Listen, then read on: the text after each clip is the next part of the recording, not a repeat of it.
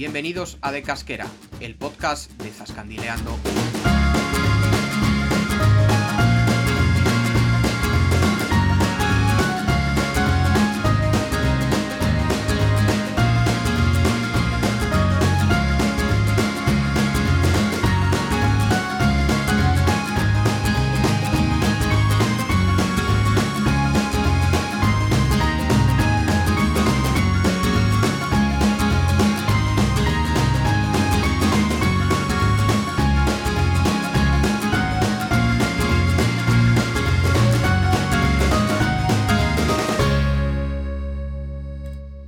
¿Qué tal, Zascandiles? Bienvenidos a un episodio más y ya vamos por el 15 a De Casquera, el podcast para conocer la bellísima comunidad de Castilla-La Mancha y un poquejo de otros lugares más allá de sus amplias fronteras.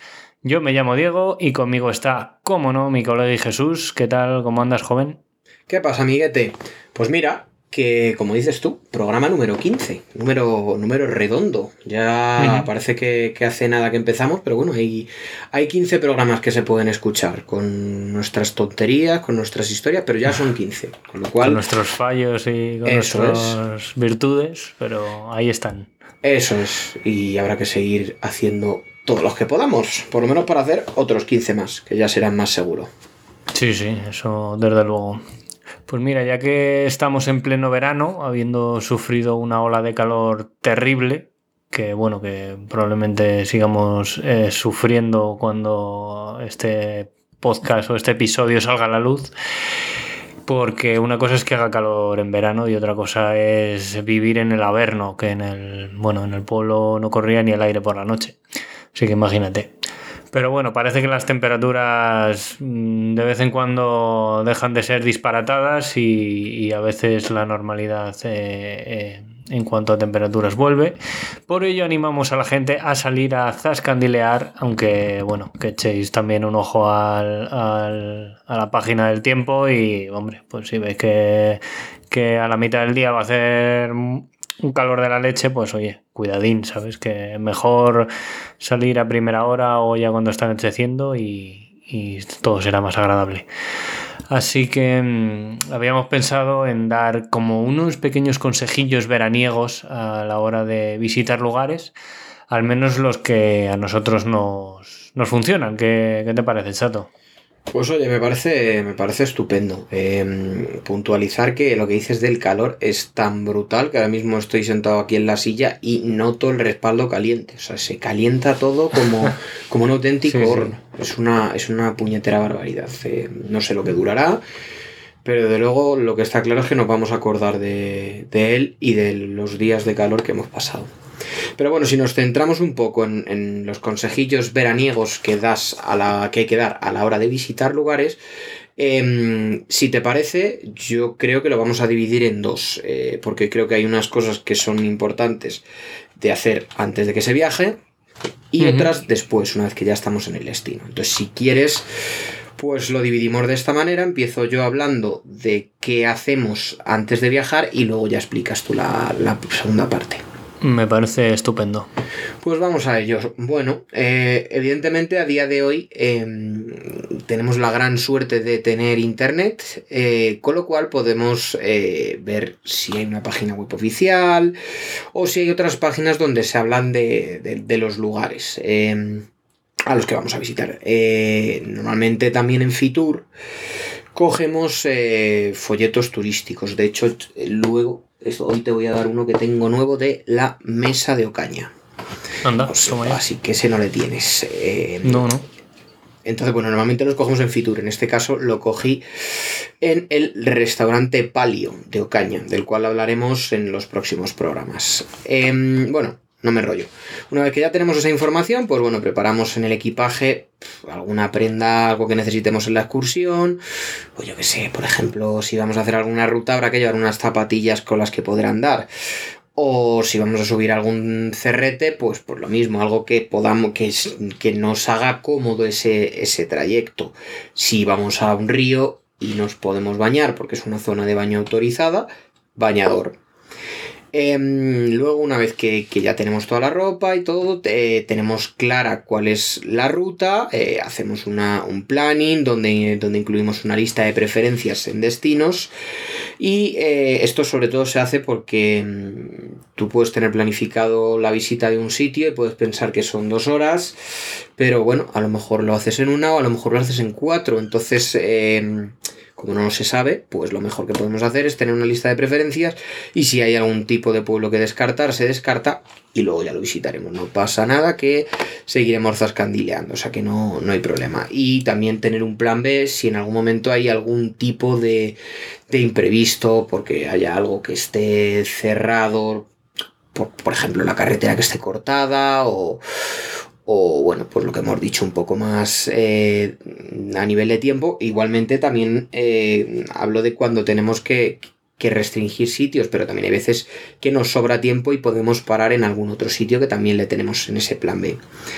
Em, también si hay algún algo que visitar que requiera entrada, pues pues eh, se compra antes si pensamos que puede haber mucha demanda. A ver, Diego, somos sinceros, ¿no? Con, la audiencia. Esto queda muy bien, pero ¿cuántas veces nos ha pasado que no teníamos las cosas compradas y cuando llegábamos allí no podíamos entrar porque estaba lleno o porque no, no, vendían entradas ya para ese día? Yo creo que unas cuantas, ¿no? Sí, tenemos que ser sinceros con, con nuestros oyentes. Es así, o sea, esto somos totalmente transparentes. Y luego, bueno, pues eh, normalmente nos desplazamos en coche, con lo cual hay que estar atentos eh, del depósito, de que no nos quedemos sin gasolina, que además ahora está muy cara, con lo cual, pues, pues bueno, eh, también tener planificado un poco qué gasolineras son más baratas, aunque hay en zonas que eso es una utopía, porque a lo mejor hay una gasolinera en 50 kilómetros a la redonda, con lo cual son lentejas, pero bueno, si se puede tener mirado si hay varias, pues también, también se mira. Em, tenemos también normalmente lista de sitios donde comer. Hay veces que surge sobre la marcha, más veces que surge sobre la marcha que tenemos el, listado, pero bueno, siempre la parte un poquito más gastronómica, esa la, tengo yo un poco fichada por si hay algún sitio que, que quiero ir. Y, bueno, porque, porque evidentemente alguna vez nos ha pasado también de comer a las 5 de la tarde, ¿verdad, Diego? Porque íbamos por los pueblos, no había restaurante y bueno, pues, pues seguíamos zascandileando sin comer. ¿Qué le vamos a hacer? Y bueno, esta es la parte de antes del viaje. Ahora ya, una vez que estamos allí, eh, cuenta Diego qué es lo que hacemos. Pues a mí se me ocurren dos, mm, dos recomendaciones principalmente. En primer lugar, visitar la oficina de turismo o el punto de información del sitio que estemos visitando, sobre todo si es un, pueblo o una ciudad, eh, por supuesto en caso de que, de que haya. Allí nos informarán de todo y bueno, te darán el típico mapita para que vayas a tiro hecho y no te pierdas callejeando, aunque bueno, esto último también está muy bien si el lugar donde estamos es, muy bonito. Y el otro consejo, eh, ya que en destinos pequeños, pues como he dicho, no es, eh, no es habitual que haya una oficina de turismo ni ningún establecimiento donde, donde te den información, pues lo más normal del mundo es hablar con la población autóctona. No hay nada mejor que solucionar dudas, que para solucionar dudas, perdón, que preguntar a los vecinos. Y esto sí que es un, un consejo marca de la casa, cuanto más edad tengan, mejor porque así, em, además de orientarte, te pueden decir pues algún lugar de interés extra que no sea común y que no esté muy trillado, o contarte alguna anécdota de lo más interesante, que bueno, si, si vas de, de turismo, pues queda para ti para el recuerdo, pero si también vas a escribir sobre el sobre el, pueblo o la ciudad donde estemos, eh, tienes un blog o bueno, tú quieres poner algo en alguna red social, pues oye, siempre quedan muy bien este tipo de, anécdotas o de historias que, nos suelen contar las, personas mayores y que a nosotros pues nos, gustan un montón. Em, esto no falla nunca, pero bueno, otra cosa que podemos hacer también es estar pendiente de los carteles de información, eh, sobre todo en, en ciertos pueblos, eh, en la entrada o en los centros neurálgicos, eh, esto quiere decir pues tipo Plaza Mayor y tal, suele haber este tipo de paneles informativos donde a veces eh, viene un mapa con los principales lugares de interés. Y bueno, esto puede ser de ayuda, sobre todo en pueblos pequeños donde antes de ir pues no encontramos eh, mucha información más allá de, de, tres líneas en alguna, en alguna reseña que haya por ahí en Ver Pueblos o incluso en la Wikipedia. Pero como no te puedes fiar, mejor ir allí in situ y, ver lo que hay. Y bueno, tampoco es verdad que tampoco, si viene descripción de monumentos y tal, tampoco pillar todo al, al, pie de la letra porque hay ocasiones en las que la información pues no es del todo fehaciente, pero bueno, que se agradece que haya, que haya este tipo de, de carteles para, para ayudar a, orientarse uno y, y saber qué, qué, podemos ver en, en, estos, en estos lugares. Y yo creo que ya, ¿no, Jesús? Pues sí, hombre, yo creo que, que al final es una mezcla de planificación y de lo que surja allí. Y Pero de improvisación. Bueno, eso es, correcto. Así que bueno, yo creo que, que, una vez que ya hemos contado esto, es el momento de zascandilear por Cuenca un poquito. Eh, ¿A qué pueblo nos vas a llevar? Pues hoy nos dirigimos a uno de nuestros pueblos preferidos en la Alcarria conquense, no es otro que Albalate de las Nogueras. Se trata de un pueblo eh, bien comunicado. De su casco urbano nace una de las carreteras más importantes de la provincia, eh, sobre todo porque atraviesa gran parte de la geografía conquense. Es la CM310 que circula hasta la lejana población de Alcázar de San Juan, ya en la provincia de Ciudad Real. También cruza su término municipal otra importante vía, la CM210 parte desde Villar de Domingo García hasta Calatayud, provincia de Zaragoza. Aunque bueno, al cruzar a la comunidad autónoma de Aragón, pues ya cambia su nombre a A202. A ver, para que os hagáis una idea, es la carretera que, pues, que pasa por Cañamares, Cañizares, Beteta, en la parte más al norte de la Serranía Alta de Cuenca. El pueblo tiene varios lugares de interés que ver, por ejemplo su Plaza Mayor, que digamos que es el, centro de la actividad eh, y donde se juntan la mayor parte de los vecinos en Albalate. En ella está el ayuntamiento, una casa señorial con un arco apuntado así que es muy bonita, y la iglesia parroquial de Nuestra Señora de la Asunción, declarada bien de interés cultural. El templo se construyó sobre una antigua mezquita de la localidad, mezclando diferentes estilos arquitectónicos. Y bueno, para nosotros tiene una de las, espadañas, de las espadañas perdón, más espectaculares de toda la provincia de Cuenca. Sí, una, completamente. Una la plaza de Santa Tejeda también merece la pena una visita. Eh, nosotros dejamos allí, por ejemplo, el auto y vimos su fuente del año 92. Aunque nuestra zona preferida siendo honestos, es la que está junto al río Trabaque. Allí podemos encontrar el puente medieval del Nogueral del siglo XV, con sus eh, dos ojos peraltados en los arranques, y muy cerca también está la fuente de la Alaja, que data de 1898. Siguiendo un camino paralelo a este río, no tardamos en llegar a la ermita de San Sebastián, que es del siglo XVII, y está ubicada junto al cementerio municipal. Detrás de esta ermita, y bueno, en general al lado de todo este camino que hay junto al río Trabaque, eh, podemos observar eh, pues varias eh, cuevas del vino, eh, desde donde también hay unas vistas magníficas del pueblo. Aunque hay algún árbol así por medio que da rabia para, para no ver todo el, el, núcleo urbano, pero bueno, que, que está, está muy guay.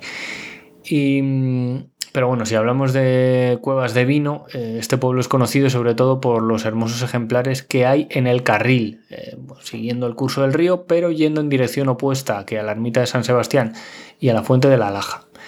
Se, encuentran al pie de la acera y parece como si estuvieses un poco en la comarca, ahí dentro de la, dentro de la Tierra Media. Es, es bastante curioso.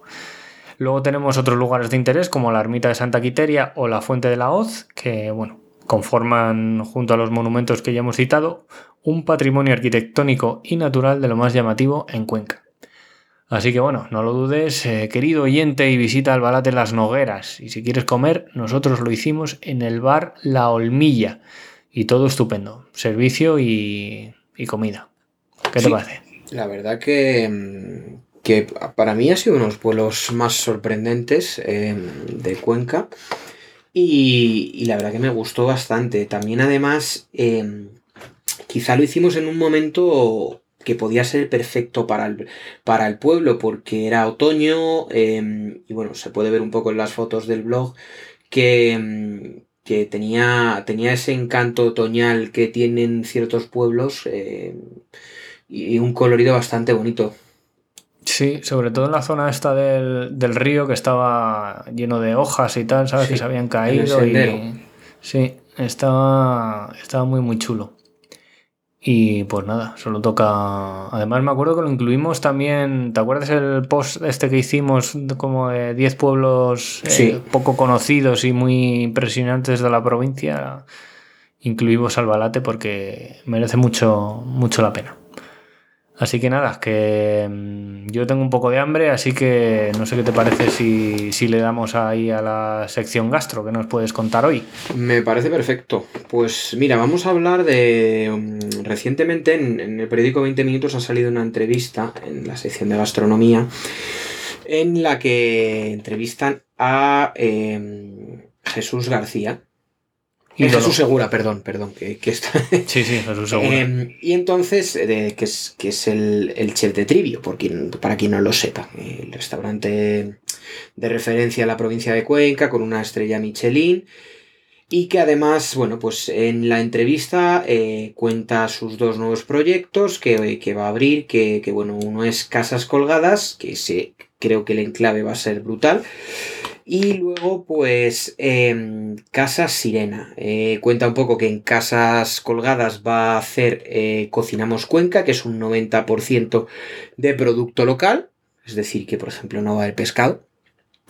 Y luego tenemos eh, Casa Sirena, que este, si no me equivoco, yo no lo había oído hasta ahora, Diego. No sé si a ti te suena. Yo tampoco. Cuando me pasaste la noticia no lo había escuchado todavía. Y entonces, bueno, aquí eh, lo que quiere hacer es eh, alusión a la, propia historia, a la tradición que hay en, la ciudad y van a hacer, dicen, platos muy emblemáticos con una cocina gastronómica pero puesta al día. De hecho, em, aquí cuenta que está en un proyecto de investigación con la universidad en Noeda para ver cómo se alimentaban los romanos cuando estaban aquí en, Cuenca. Entonces, bueno, dice que gracias a los restos arqueológicos eh, van a saber lo que comían y lo van a introducir en una parte del menú. Con lo cual me parece que puede ser una experiencia, eh, pues la verdad que muy, muy interesante. Y bueno, sobre todo me quedo con la entrevista eh, por varias cosas. Por un lado, porque mm, tú sabías que da un par de datos que, nosotros que somos muy de datos nos encantan. Tú sabes que en Madrid el 51% de los churros, es decir, más de la mitad técnicamente, se hacen con harina de cuenca. Lo sé porque me leí la entrevista, pero cuando, antes, antes de leerla no tenía ni idea. Pues bueno, si estáis en Madrid o vais a Madrid, ya sabéis que mm, la mayor parte de los churros que, que se comen son con harina de Cuenca. Eso es un dato importante, pero no menos importante es el, siguiente, que el 90% de la cebada de Cuenca se usa para hacer cerveza. Con lo cual, como, como dice Jesús, pues al final quien, quien menos ha bebido Cuenca. Con lo cual creo que son dos datos importantes. Sí, sí, sí. Este último, y sobre todo en Madrid, con, con, lo que le gusta a la gente beber cerveza, vamos. O sea que, bueno, yo creo que son, son dos cosas que nos gustan mucho, los churros y la cerveza. Sí, yo te digo. La verdad que la entrevista nos, nos gustó bastante. No pegan mucho los churros y la cerveza para comérselos a la vez, pero bueno. Bueno, a lo mejor. Para, desayunar y luego para el aperitivo. Ah, te diría, o a lo mejor a, a las 8 de la mañana allí con la charanga, que te tomes. Claro, ahí a lo mejor puede pegar y, puedes decir además que estás eh, pues, eh, testeando, probando los sabores te decir a, que no. A esas horas pega cualquier cosa, la verdad. y luego además en, la propia noticia, no sé si, recuerdas, pero em, hay una publicación de Trivio del 2018 que que me, dejó con ganas de probarlo, que creo que ya no está en carta, pero bueno, que eran unas... Eh, tiene una foto de unas crestas eh, que se llama crestita pibil, que es una cresta en adobo pibil con crujiente de huitlacoche, maíz y ralladura de lima. Em, las crestas es una cosa que me, me alucina y se come muy poco. No sé si tú las has probado alguna vez. Yo no he probado eso nunca y a simple. O sea, me lo no imagino y me da un poco de asco. Pues a, mí, a mí la verdad que, que lo, quien, cuando lo probé lo cocinó una, una persona de Cuenca y, y me gustó tanto la textura como, como el sabor, eran en, en salsa. Entonces no me había fijado hasta que he visto la noticia y digo, anda, si es una, es una cresta, o sea que, que muy chulo. Y con eso pues cerramos un poco el capítulo gastro con, con la entrevista, como, como digo, de... Jesús Segura en 20 minutos que compartiremos el link en la escaleta del podcast. Em, bueno, yo creo que, em, que ya con esto hemos comido bien. ¿A dónde vamos ahora? ¿Qué hacemos? Pues no bajes la guardia porque te va a tocar eh, un poco hablar de costumbres, de folclore o mm, básicamente de algún refrán o palabra eh, tradicional que, que esté en el imaginario popular. Así que, ¿qué nos traes esta, esta semana o en este episodio? Pues vengo un poco coplero, así que te voy a decir una. te voy a recitar una copla. Te Toma voy a ya. decir, vamos allá. Tres días hay en el año que relucen más que nada. Matapuerco, sacatrullo y el día de la frita. ¿Cómo lo ves? Toma ya. Espectacular. A ver, te- eh, vamos a explicar un poquito. El Sí, matapuerco. no, sí, ha quedado muy bonito, pero no, no sé qué Ahora hay que entender, eh, porque dice que son los tres días que más relucen. La copla es una copla serrana Ajá. que tiene cierta influencia maña. Como siempre recurrimos a conquensismos de Pedro Yunta Núñez. Pedro Yun- Yunta Martínez. No sé qué me pasa hoy con los apellidos. Sí, estás hoy con los nombres. Estoy un poquito el calor, el calor. A ver, Matapuerco em, es la matanza. El día de la eh, matanza, sí, eso me imaginaba. No sé si te suena que dice que Matapuerco es como se dice en la Alcarria.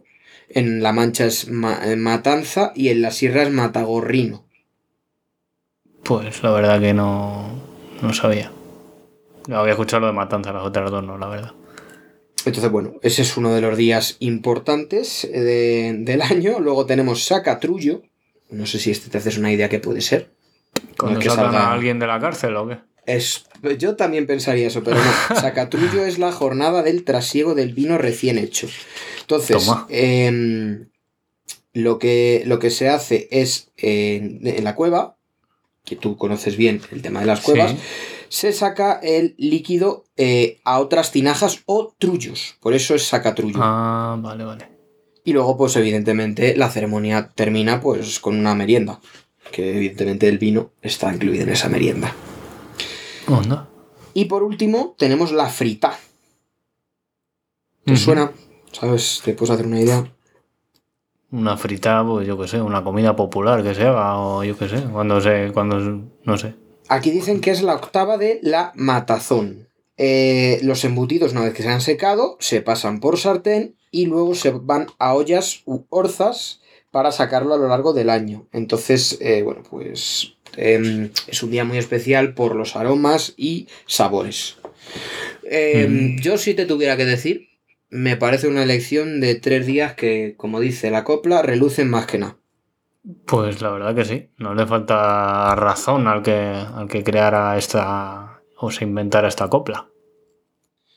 Pues nada, pues hasta aquí el folclore, refrán o palabra típica de Castilla-La Mancha.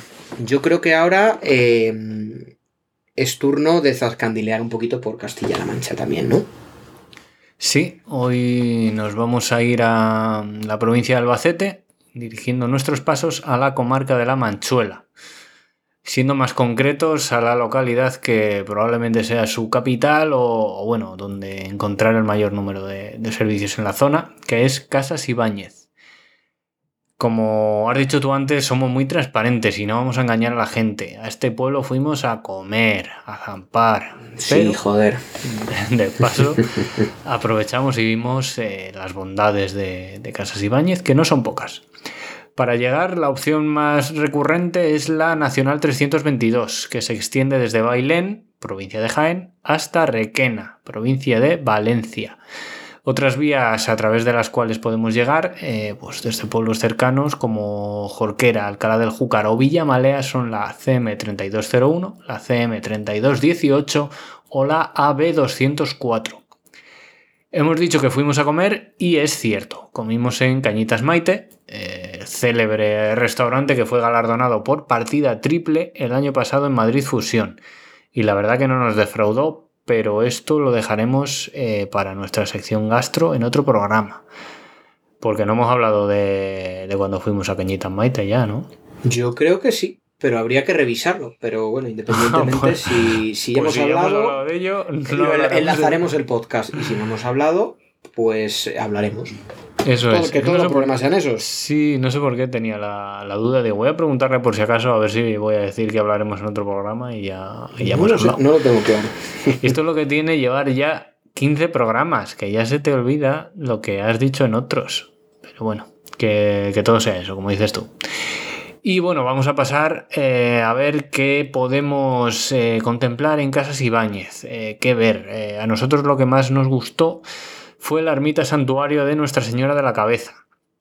Tuvimos la suerte además de que José, que estaba por allí, eh, no sé el apellido, pero bueno, eh, un chaval encantador, nos contó varias cosas. Eh, cuando llegamos a, a, la Virgen de la Cabeza, a ver la Virgen de la Cabeza, pues resulta que no estaba, porque estaba en la iglesia del pueblo. Y es que el último domingo de abril se baja al pueblo la imagen. Y el último sábado de junio, esta vuelve a la ermita. El templo data de finales del siglo XVII, se construyó en estilo barroco por el arquitecto Juan Ruiz de Lis. Esta virgen también es patrona de Pozo Amargo, por, Pozo Amargo, joder, venga, Pozo Amargo, Pozo Amargo o Nerpio, que también, bueno, Pozo Amargo está en Cuenca y Nerpio en Albacete. Eh, aunque la devoción original proviene de Andújar, en Jaén. Voy a, puntualizar una cosa, creo que no lo hemos dicho nunca. Hay una película que se llama Pozo Amargo, rodada en, el mismo, en esa misma localidad. Es una película que, si no me equivoco, es mexicana, curiosamente, pero que sepáis que, hay, que, sí, me contaste sobre ella. Pues ya sabéis, otra recomendación así de gratis. Y bueno, la imagen eh, llegó a Casas Ibáñez como hace unos 350 años a manos de unos soldados de Andújar y como hemos dicho, el último domingo de abril se celebra una romería en la que se traslada eh, la imagen a la iglesia de San Juan Bautista. Mucha gente acude a ella porque bueno, hay mucha devoción en todas partes de la, comarca por esta Virgen e incluso en la zona también de Utiel Requena. Se llegan a congregar de 5.000 a 6.000 personas, eh, casi nada. Bueno, la, ermita está ubicada en un pinar y bueno, cuenta también además como una especie de anfiteatro y tal, que, tiene bastantes instalaciones y está, y está muy guay. Vamos, en, definitiva es, el lugar más especial de, la localidad, eh, al menos para mi gusto. Em, también merece la pena asomarse por otros monumentos como la Plaza de Toros, por ejemplo. Eh, es curioso porque se construyó la construyó la gente del pueblo, eh, de manera comunal, eh, más o menos durante 10 años. La mayoría de las aportaciones fueron de la gente y gracias a buenos arquitectos se pudo levantar. Eh, y bueno, toda la parte de, abajo son bóvedas. Muy cerca está la ermita del Calvario, al otro lado de, la calle, pero bueno, tiene una, una estructura bastante más sencilla que la de la Virgen de la Cabeza. La Plaza de la Constitución es el centro neurálgico de Casas Ibáñez. Eh, podemos encontrar el mercado y la iglesia de San Juan Bautista, como que acabamos de citar. Tiene nave única con planta de cruz latina. Y bueno, a lo largo de la historia ha sufrido numerosas reformas, eh, aunque si hay que señalar una, podríamos decir que es la que comenzó en 1846 debido al derrumbamiento de su bóveda, que tuvo que reformarse pues casi toda, casi toda la estructura. Es muy interesante también la capilla de los Ochando, que es del siglo XVIII y, está bueno, se realizó en estilo rococó. Y bueno, poco más que contar de, Casas Ibáñez, eh, bueno, también por el centro antes de la Plaza de la Constitución, por la calle de la Tercia y, calles eh, eh, anexas, hay varios edificios de interés, bueno, como puede ser una casa que tiene fachada con leones y bueno, cerca también estaba el ayuntamiento. En fin, que vayáis a Casas Ibáñez, eh, que está muy chulo. Y bueno, no sé qué es a ti lo que, lo que más te, te gustó, aparte del, de Cañitas Maite, claro. Claro, es que si me lo pones así, no, no es por desmerecer el pueblo, que tiene un montón de cosas chulas, pero qué gastronomía tiene el Cañitas Maite, que además eh, ha abierto, han abierto un local ahora en, en Madrid. No sé si eso lo sabías. Sí, sé que hablamos aquí de que habían abierto Habían otro, abierto otro allí en, otro en la localidad, ¿no? Eso es. Y ahora, y ahora han abierto uno en, en Madrid, no recuerdo el nombre. Pero, pues pero que sé hacerle que, una- una sé que cada visitilla. vez- Vamos a ver si lo tengo por aquí localizado. Se están Ceu moviendo se llama. muy bien estos chavales. Sí, sí. ¿Por qué zona? No sabes la zona por la que está. Bueno, estará por el centro, imagino, pero. La verdad que no te sabría decir ahora mismo. Bueno, Está en el hotel Urban. eh, no lo sé, no. Nada, es igual. Pues bueno, ya.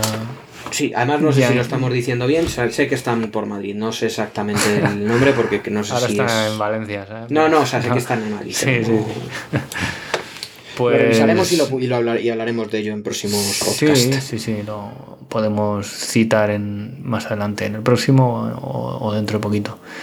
Que nada, eh, después de Casas Ibáñez, yo te propongo salir un poco de las fronteras de Castilla-La Mancha y, y, bueno, que nos hables de algún, algún pueblo o ciudad que, que podamos eh, visitar eh, por aquí, por territorio nacional. ¿Qué, qué se te ocurre? Pues mira, te voy a hablar de, del yo creo que mm, no sé si ha sido el último, pero uno de los pueblos que más me ha marcado últimamente en este año es eh, Ronda, en Málaga. Eh, yo todos los, todos los años voy como una semanita un poquito más a, a la zona de a la zona de Málaga, concretamente a la zona de Marbella.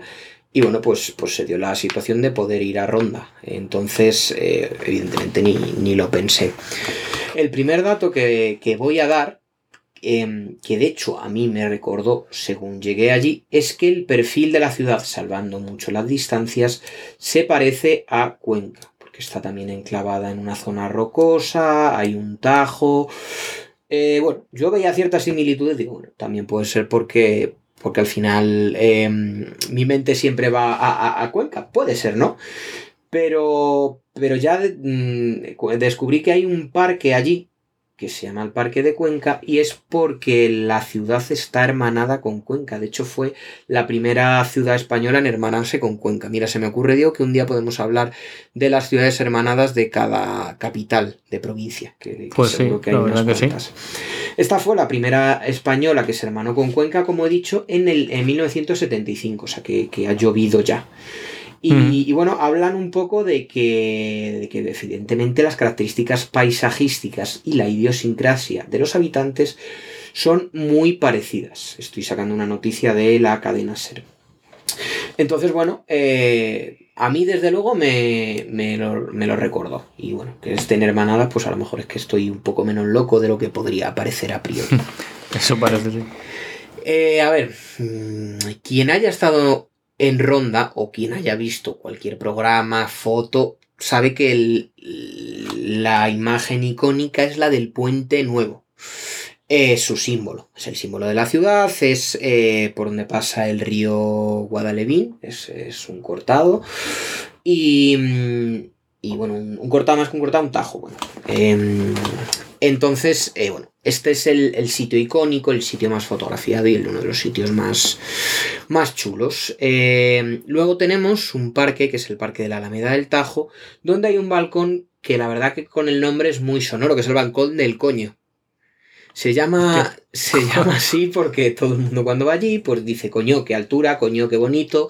Entonces, bueno, pues se ha quedado popularmente con este nombre. Toma ya. En, el- en la localidad hay dos puentes más. Está el puente viejo o el puente de las curtidurías, que, que luego engancha con lo que ya son los jardines de Cuenca. Desde los jardines de Cuenca hay una vista muy bonita de, de la, del puente nuevo. Que la verdad que merece la pena, porque al final el puente nuevo es como un poco donde se articula la ruta, lo vas a cruzar, vas a ir por un lado, vas a ir por otro. Entonces, bueno, pues, pues desde aquí tienes una, una buena vista. Luego hay un puente árabe, que fue el primer puente de la ciudad. Tenemos unos baños árabes, que son los baños en mejor conserva, se dice que mejor conservados de toda la península española. Y bueno, eh, tenemos también la plaza de la Duquesa de Parcent, donde está la iglesia de Santa María la Mayor, eh, iglesia que personalmente me, me, impresionó bastante. Cuando, cuando entramos, además, estaban.